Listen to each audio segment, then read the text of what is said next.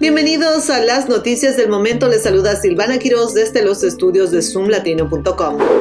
Dos hombres del norte de Virginia han sido acusados de fraude y conspiración por establecer firmas de abogados falsas para ayudar a propietarios de viviendas a evitar la ejecución hipotecaria y luego quedarse con las tarifas para su beneficio personal. Los hombres y otros dos sujetos se enfrentan a cargos de conspiración para cometer fraude por correo y fraude por cable. Los clientes fueron cargados con tarifas iniciales y mensuales por servicios legales que nunca fueron proporcionados.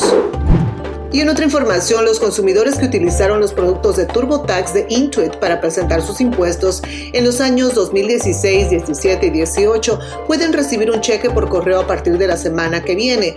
Esto se debe a un acuerdo de 141 millones de dólares de varios estados anunciado hace un año. Intuit fue acusado de engañar a los consumidores llevando a aquellos elegibles para el programa de archivos gratuitos del IRS a pagar por los productos de TurboTax en su lugar. Los fiscales generales de Maryland, Virginia y el Distrito de Columbia anunciaron que los consumidores pueden esperar su correo electrónico que les informe que son elegibles para premios del acuerdo.